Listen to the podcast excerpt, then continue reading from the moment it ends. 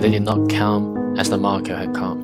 One turned and went out of sight under the skiff, and the old man could feel the skiff shake as he jerked and pulled on the fish. The other watched the old man with his slitted yellow eyes, and then came in fast with his half circle of jaws wide to hit the fish where he had already been bitten. The line shows clearly on the top of his brown head and back, where the brain joined the spinal cord, and the old man drove the knife on the oar into the juncture, withdrew it, and drove it in again into the shark's yellow cat-like eyes. The shark let go of the fish and slid down, swallowing what he had taken as he died.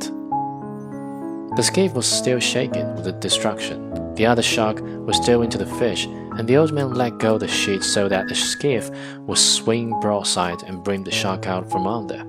When he saw the shark, he leaned over the side and punched at him. He hit only meat, and the hide was set hard, and he barely got the knife in. The blow hurt not only his hands, but his shoulder too.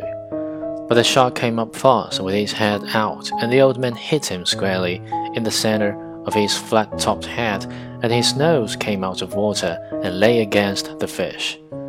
The old man withdrew the blade and punched the shark exactly in the same spot again. He still hunted the fish with his jaws hooked, and the old man stabbed him in his left eye.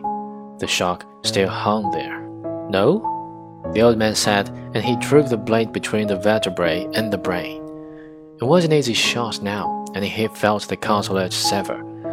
The old man reserved the oar and put the blade between the shark's jaw to open them. He twisted the blade, and as the shark slides loose and said, Go on, galano, slide down a mile deep, go see your friend, or maybe it's your mother. The old man wiped the blade of his knife and laid down the oar. Then he found the sheet and the sail filled, and he brought the skiff onto her course. They must have taken a quarter off him and of the best meat, he said aloud. I wish it were a dream, and that I had never hooked him. I'm sorry about it, fish. It makes everything wrong. He stopped, and he did not want to look at the fish now. Drained of blood and a wash, he looked the color of the silver backing of a mirror, and his stripes still showed.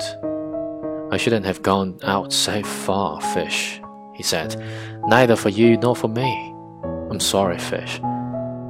Now he said to himself, Look at the lashing on the knife and see if it has been cut. Then get your hand in order, because there still is more to come. I wish I had a stone for the knife, the old man said after he had chewed the lashing of the oar butt. I should have brought a stone. You should have brought many things, he thought, but you did not bring them, old man. Now is no time to think of what you did not have. Think of what you can do with that there is. You give me much good counsel, he said aloud. I'm tired of it.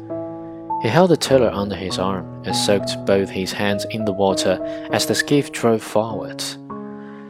God knows how much that last one took, he said, but she's much lighter now. He did not want to think of the mutilated underside of the fish. He knew that each of the jerking bombs of the shark had been meat torn away, and that the fish now made a trial for all sharks as wide as a highway through the sea. He was a fish to keep a man all winter, he thought. Don't think of that. Just rest and try to get your hands in shape to defend what is left of him. The blood smell from the hands means nothing now with all that scent in the water. Besides, they do not bleed much. There is nothing cut that means anything. The bleeding may keep the left from cramping. What can I think of now? he thought. Nothing. I must think of nothing and wait for the next ones.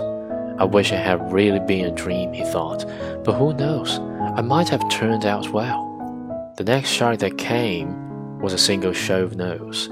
He came like a pig to the through. If a pig had a mouth so wide that you could put your head in it. The old man let him hit the fish and then drove the knife on the oar down into his brain, but the shark jerked backwards as he rolled and the knife blade snapped. The old man settled himself to steer. He did not even watch the big shark sinking slowly in the water, showing first life size, then small, then tiny. That always fascinated the old man, but he did not even watch it now. I have the gaff now, he said, but it will do no good. I have the two oars and the tiller and the short club.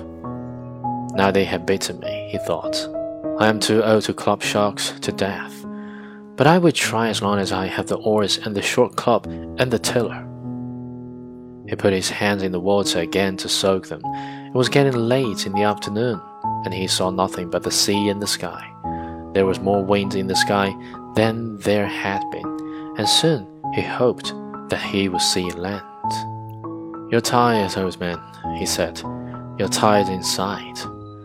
The sharks did not hit him again until just before sunset.